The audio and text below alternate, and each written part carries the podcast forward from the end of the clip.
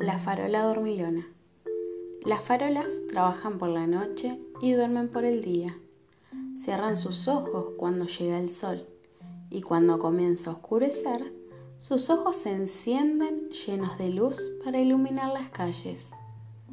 Así era su vida y a todas les gustaba vivir así, de noche, en las calles vacías, con toda la ciudad descansando y la luna en lo más alto iluminando el cielo.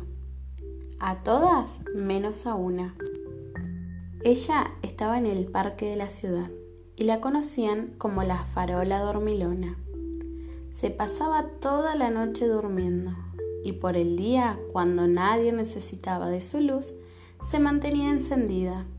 Sus compañeras se pasaban regañándola y le decían, si sigues así, pensarán que estás estropeada.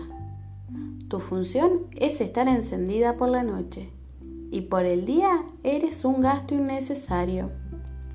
Ella sabía que todas tenían razón, pero no podía evitarlo. A ella le gustaba estar despierta de día, cuando las calles estaban llenas de gente, cuando todos los pájaros cantaban alegres y los niños correteaban por el parque. La noche es tan aburrida, decía, nunca pasa nada. Un día llegó al parque un viejo búho. Se había escapado del bosque porque sus ojos cansados ya no podían ver en la oscuridad. Vete a la ciudad, le dijeron. Allí siempre hay luz, incluso de noche. Así que el viejo búho tomó sus pertenencias y hasta el parque llegó. Como era de costumbre, durmió todo el día y por la noche, al abrir sus ojos, se encontró con aquella cálida luz de las farolas. Tan feliz estaba con aquel resplandor que se puso a ulular. Todas las farolas se pasaron comentando la belleza y singularidad de aquel maravilloso canto. Todas menos la farola dormilona.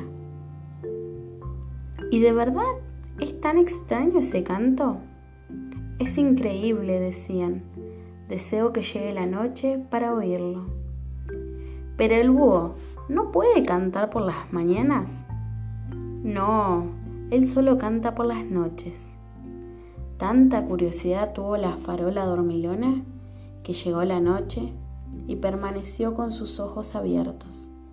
Era la primera vez que se quedaba despierta y le sorprendió la belleza de la luna, el sonido de aquellos grillos y sobre todo el canto profundo del viejo búho.